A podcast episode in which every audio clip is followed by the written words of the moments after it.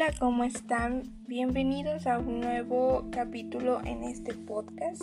El día de hoy hablaremos sobre un hecho muy importante en nuestro país, que es la Revolución Mexicana.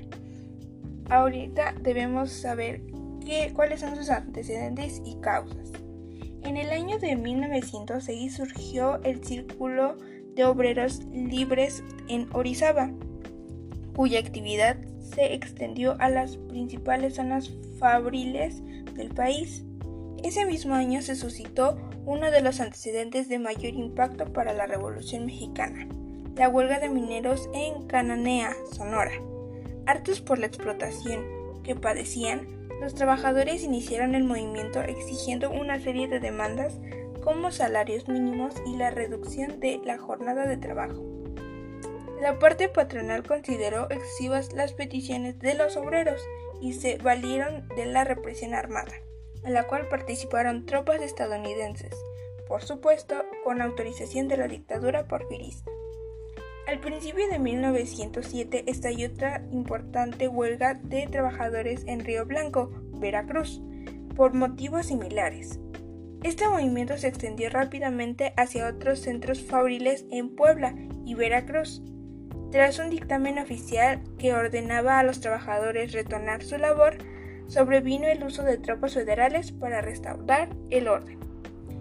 Hubo más antecedentes, como los partidos de oposición como el Partido Liberal Mexicano, el antireeleccionista o el Constitucional Progresista, los movimientos de campesinos y obreros, el periodismo de oposición como el Hijo del Huitzote y Regeneración, la entrevista de Díaz, la campaña de Madero y su libro La sucesión presidencial en 1910 y los levantamientos en Puebla encabezados por los hermanos Flores Magón. Algunas de las causas fueron eh, en la parte económica los, el latifundismo, el dominio de capitales extranjeros, las tiendas de raya, el bajo rendimiento agrícola, el proteccionismo en favor a la inversión extranjera, las concesiones económicas para una oligarquía selecta. En las políticas fue la inoperación de la constitución política, la falta de libertad política, el envejecimiento del sistema, las reformas constantes de la constitución política en favor a Díaz, el autoritarismo, el parentalismo del régimen, las reconstrucciones políticas, la falta de organismos para defender a los trabajadores. Y en la parte social fueron la sociedad de clases, el sistema de esclavitud creado mediante la deuda en tiendas de raya, el endeudamiento, la oligarquía creada por los científicos y el eliteísmo y el caciquismo. La Revolución Mexicana la Revolución Mexicana fue un complejo proceso de transformación política y social que provocó la caída de la dictadura porfirista, es decir, de un Estado oligárquico y colonista subordinado a los intereses estadounidenses. Fue un movimiento explosivo de proporciones imprevistas, más allá de las aspiraciones de los líderes políticos del partido antireeleccionista, como Camilo Arriaga, y lo del caudillo protagónico del propio Madero.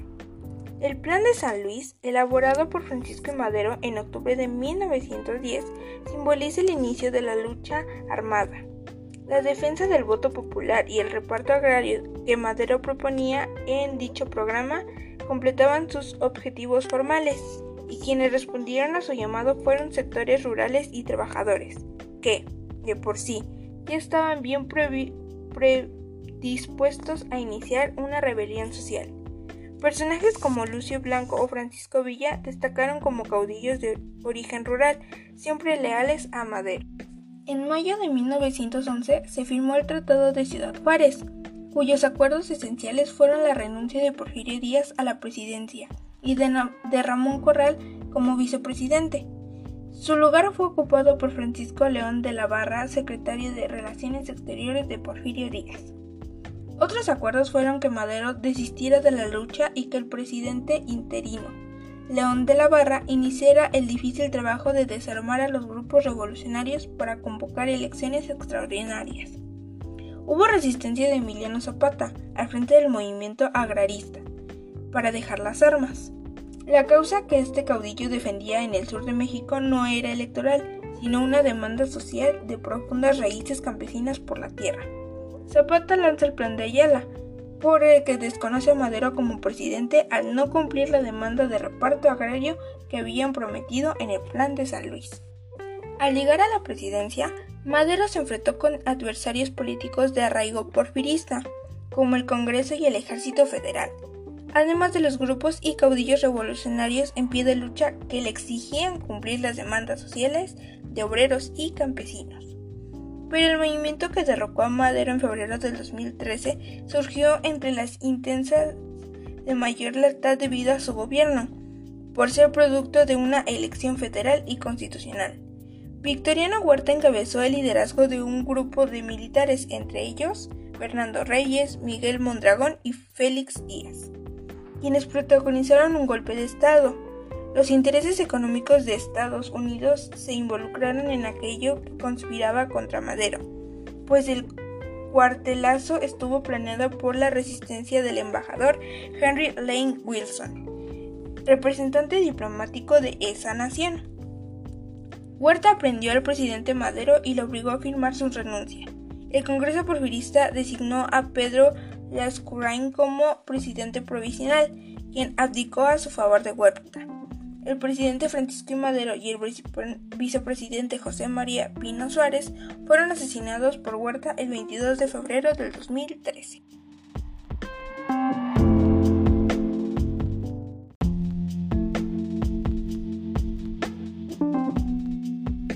En marzo de ese año, Carranza lanzó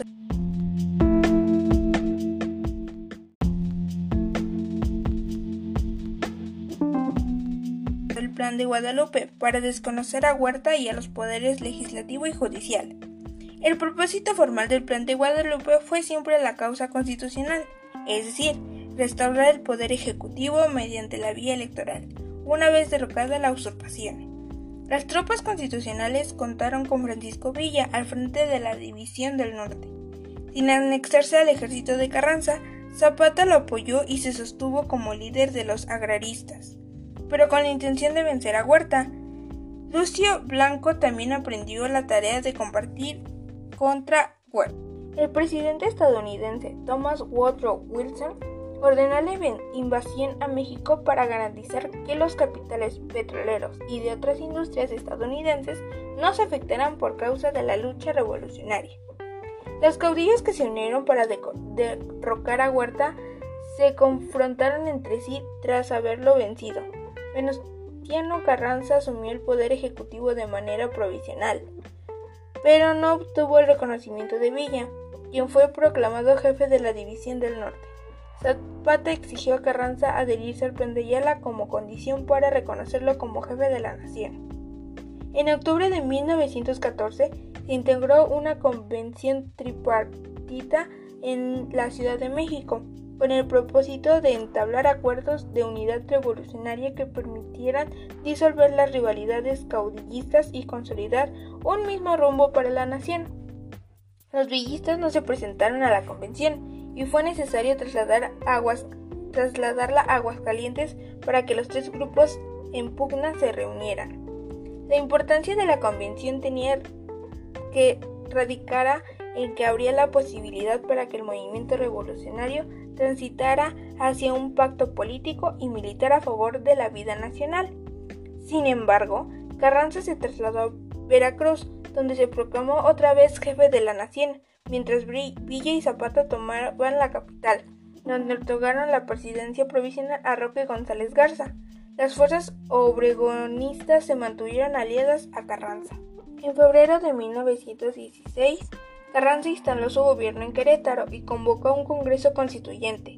Se proponía pactar con diversos sectores sociales, políticos y militares una ley fundamental para quebrar como jefe constitucional con un reconocimiento nacional. Pero, de manera semejante a una torre de Babel, los intereses tan diversos y las rivalidades afloraron entre los bandos de legisladores. Esta historia continuará en otro capítulo. Gracias por escucharnos y por su atención.